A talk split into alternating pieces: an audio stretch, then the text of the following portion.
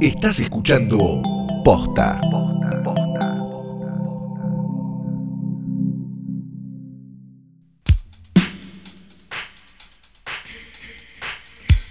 Buenos días, buenas tardes, buenas noches o cuando se decidido darle play a esto que no es una cosa más que un nuevo episodio libre absolutamente de COVID de hoy tras noche diario.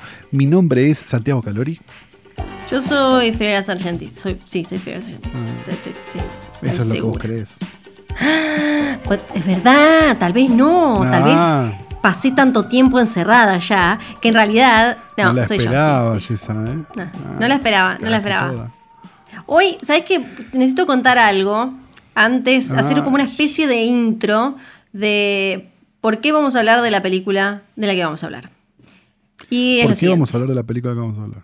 Sí. viendo el documental de Natalie Wood, en realidad el documental que nos quiere decir que el marido no la mató, aparece, Natalie Wood salió, además de hacer, eh, eh, ¿cómo se dice? Eh, Resplandor en la hierba.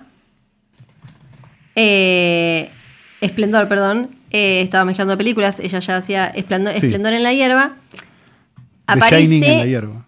Claro, Shining, sí, es una buena versión. Esplendor en la hierba eh, la protagoniza Natalie Wood con Warren Beatty. Un Warren Beatty Que que, es, es el mismo director de La chica de Red Room. no te la puedes creer. Y eh, dije como, che, tenemos que hablar un poco más de eh, Warren Beatty porque mira lo que era Warren Beatty. Todavía es un señor muy Uf. mozo y en el 61 y en el 70 y en el 80 y en el 90 Qué buen mozo. uno la entiende a Madonna, o no. Madonna lo agarró en el Oh. 90, pero apa. Y dije, tenemos Ah, que pa' hablar de, Warren. de Warren Beatty, así que le dije, Calu, Calu, Calu, ¿por qué no hablamos de...? Y me dijo, dale, ¿de qué película vamos a hablar entonces? Vamos a hablar de Bonnie and Clyde de Arthur Penn, quizás la película que inicia además el nuevo Hollywood, un poco, una de las dos o tres, junto con Medium Sí. Cool y Easy Rider, digo, son un poco en entre el 67 y el 68, 69 por ahí, digamos, son como las películas que, que inauguran de alguna manera este nuevo Hollywood y este último gran eh, momento de Hollywood en su historia. Sí, tal cual. Eh, Ha- eh. Hay que poner muy en contexto, ¿no? Sí, es una película eh, digamos que, que el estudio no quería estrenar, que era muy extraña, se la habían dado a Arthur Penn, un director que venía de, de- una serie de, de- digamos, dirigir televisión primero y después de hacer unas películas medio extrañas, ¿no? Como, como de Miracle Worker, ¿no? Que era, eh, ¿cómo se llamaba? Ana de, los, Ana de los Milagros, creo que se llamó acá, y alguna más, Mickey One y qué sé yo, pero venía como de un cine quizás un poco más, si querés, experimental que lo que, lo que esperaba Hollywood, más europeo.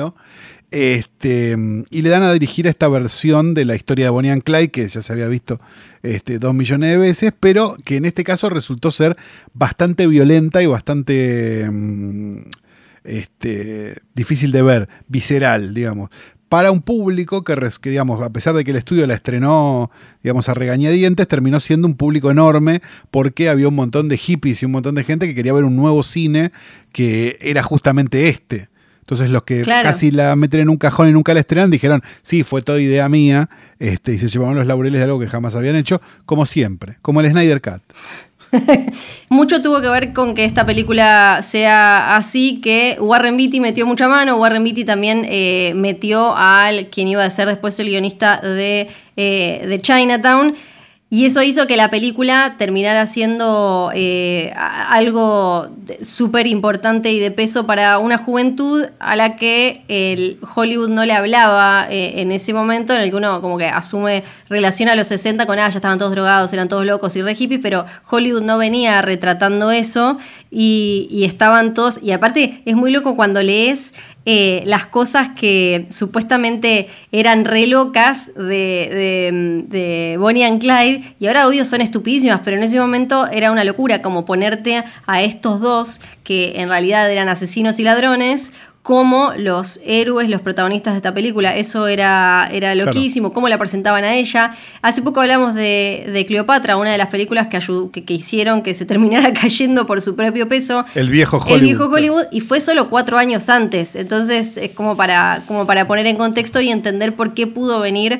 todo lo que vino después. Ahora lo vemos y la cantidad de sangre es estúpida, pero en, en ese momento, esta pareja Era de necesaria. jóvenes, facheros, que hacían cualquiera, que tenían una cosa medio por lo menos en esta versión, medio Robin Junesca, ¿no? De, de, de, ah, bueno, pero le robaban a los bancos y era porque el sistema de alguna manera los oprimía y qué sé yo. Y, y esto también eh, terminó poniendo allá arriba a Warren Beatty, que acá aparecía como, como productor, que durante después mínimo una década, un poquito más, eh, terminó haciendo casi lo que quiso en Hollywood, ¿o no? Sí, fue directo, fue durante Sí. muchísimos años, este, pro- bueno, además de actor productor, sí, claro. Ca- Casi todo lo que hizo, ¿no? Sí, sí, y era, y, era de esos actores que no nadie le iba a decir como qué hacer, el chabón se metía, metía mano, y así también se. Era como, bueno, como Robert Redford, ¿no? Un poco, un poco, Claro. que tomó ese modelo. Los dos, los dos tuvieron el mismo modelo, medio al mismo tiempo, me animaría a decir. Claro, claro, sí, sí, sí. Eh, sí, Robert Redford llegó un poquitito eh, después, me parece, a, a la fama. Pero ahí- ¿no? Sí, sí, ahí, ahí, ahí, ni hablar. Así que bueno, porque tenía ganas de hablar de Warren Beatty, Bonnie and Clyde, vayan a verla. No saludo yo. Chao.